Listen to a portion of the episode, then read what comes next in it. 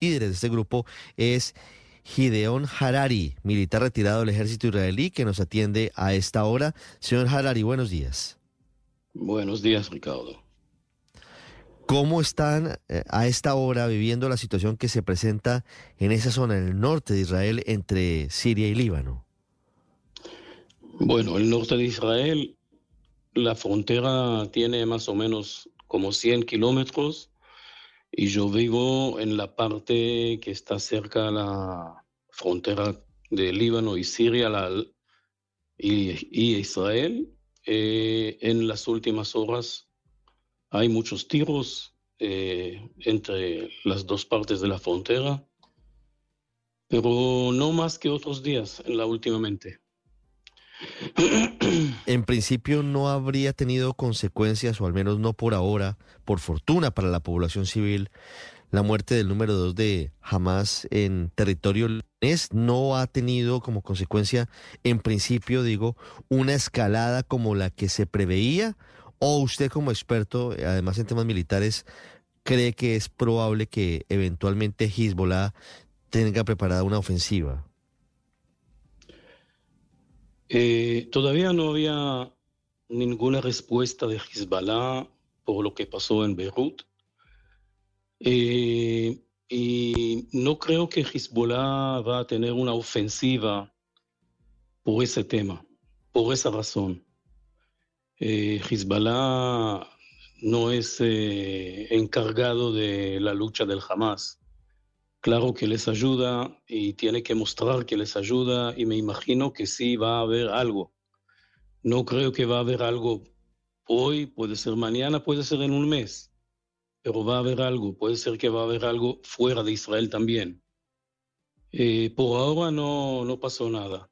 No se olviden que Hamas es un es un eh, grupo terrorista palestino que pertenece a la franja de la Suna islamista radical y Hezbollah es un, es un eh, grupo, o mejor dicho, hoy es, una, es un partido político y un grupo terrorista en el Líbano que pertenece a la franja shia islamista.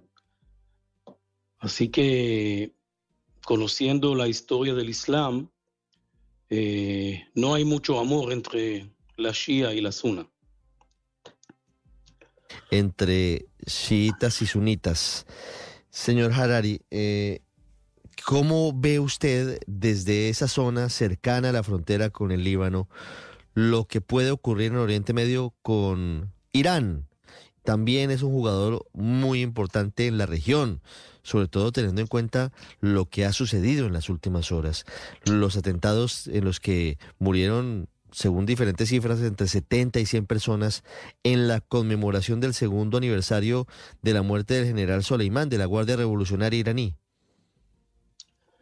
Sí, Irán es el, puede ser el más importante gran jugador en, en lo que está pasando en el Medio Oriente hoy, pero lo que pasó en Irán ayer en el aniversario de la muerte de Soleimani no tiene nada que ver con lo que está pasando ahora entre Israel y el Hamas y Hezbollah.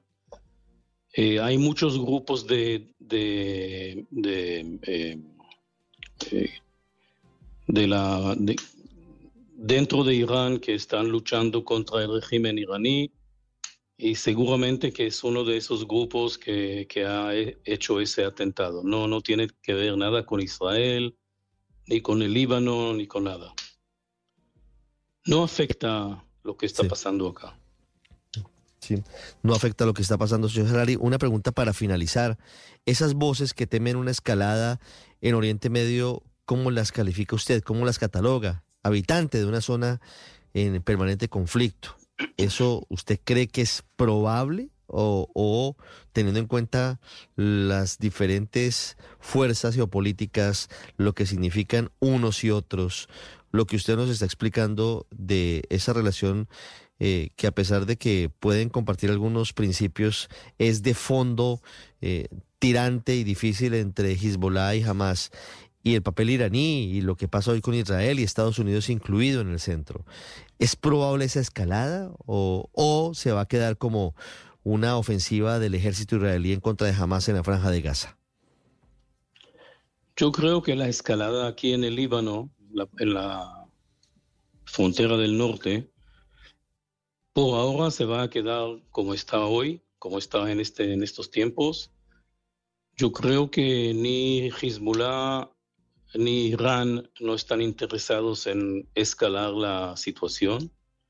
En la franja de Gaza sí pienso que eh, las Fuerzas Armadas de Israel no van a parar eh, la operación ahí hasta que no alcanzamos dos, dos tareas importantes. La primera es el tema de los secuestrados, que tenemos ahí todavía 129, creo secuestrados israelíes. Y el segundo tema es llegar a las tres cabecillas más importantes del Hamas que están ahí. Que están todavía en la franja de Gaza, en medio de lo que han significado los bombardeos, en medio de lo que ha significado la situación particularmente compleja cerca o incluso adentro de los hospitales, utilizados como fachada, utilizados como escudo humano por ese grupo extremista en varias oportunidades. Señor Harari, muchas gracias por estos minutos, por contarnos qué está pasando en la parte norte de Israel, en la frontera con Líbano, en medio de esta tensión creciente que se está viviendo en esa zona y en medio de lo que han significado los hechos más recientes. Ha sido usted muy amable. Gracias a ustedes.